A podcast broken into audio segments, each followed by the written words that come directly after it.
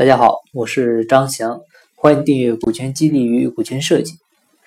呃，今天呢，跟大家聊一个名词啊，行权期啊。关于行权期的概念呢，呃，其实在我们做股权激励的时候呢，都会遇到啊。那行权简单的理解呢，就是员工啊需要花钱购买股权啊，这就是行权的意思。那行权期呢，就是员工需要花钱购买股权的时间。那或者说是时间段，呃，那其实很多这个期权激励的案案例当中呢，啊，嗯，用到行权期是最多的了啊。我们之前讲过期权的几个阶段啊，等待期、行权期、啊禁售期、解锁期、自由期啊，其中的行权期就是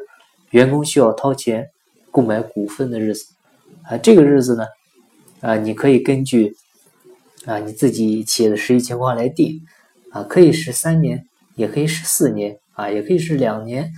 啊，甚至也可以是一个月，啊，也可以是几天，啊，这个都没有明确的要求，啊，很多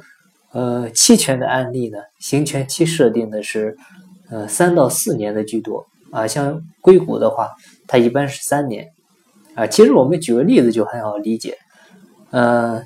员工。啊，你比如说需要花十万块钱来购买公司的股份，啊，然后呢，行权期是四年的话，那他每年是可以花两万五，啊，这样呢，四年花完十万买完公司的股份，啊，那可能会问，啊，你为什么搞得这么麻烦呢？啊，我一次性花十万块钱都买了不就得了吗？啊，所以呢，这里就要说明一下行权期的意义了，啊。企业做股权激励之所以要设定行权期啊，主要就是这么两方面啊。第一呢，啊是为了深度绑定员工啊，把行权期给它拉长。那这样的话，这个期间如果说员工离职啊，呃或者说有一些呃这个呃不可预知的这些类似的突发事件呢，他如果说要离开公司了。嗯，这个时候呢，就只能给他按原价退股，啊，就是你当时投了多少钱的话，原价再退给你，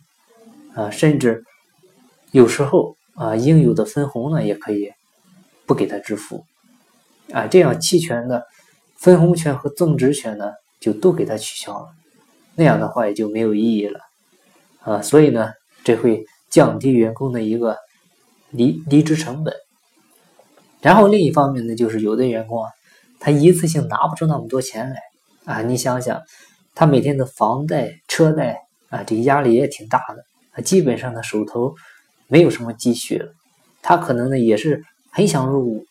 但是呢实在拿不出钱来啊！再加上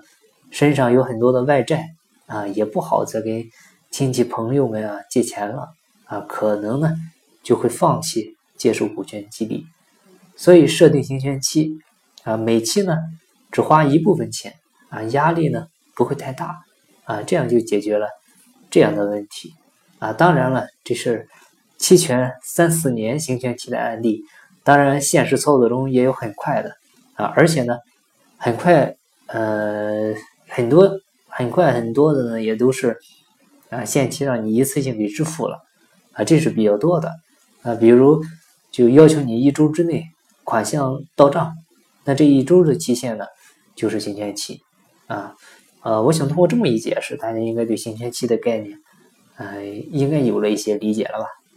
那今天呢，就为大家分享这一个知识点，感谢您的收听。如果您有股权激励、股权设计方面的问题，欢迎加我微信，咱们再深入沟通。我的微信号是三二八六三四九六幺，进步在西天，进在路上。我是张翔，下期再见，拜拜。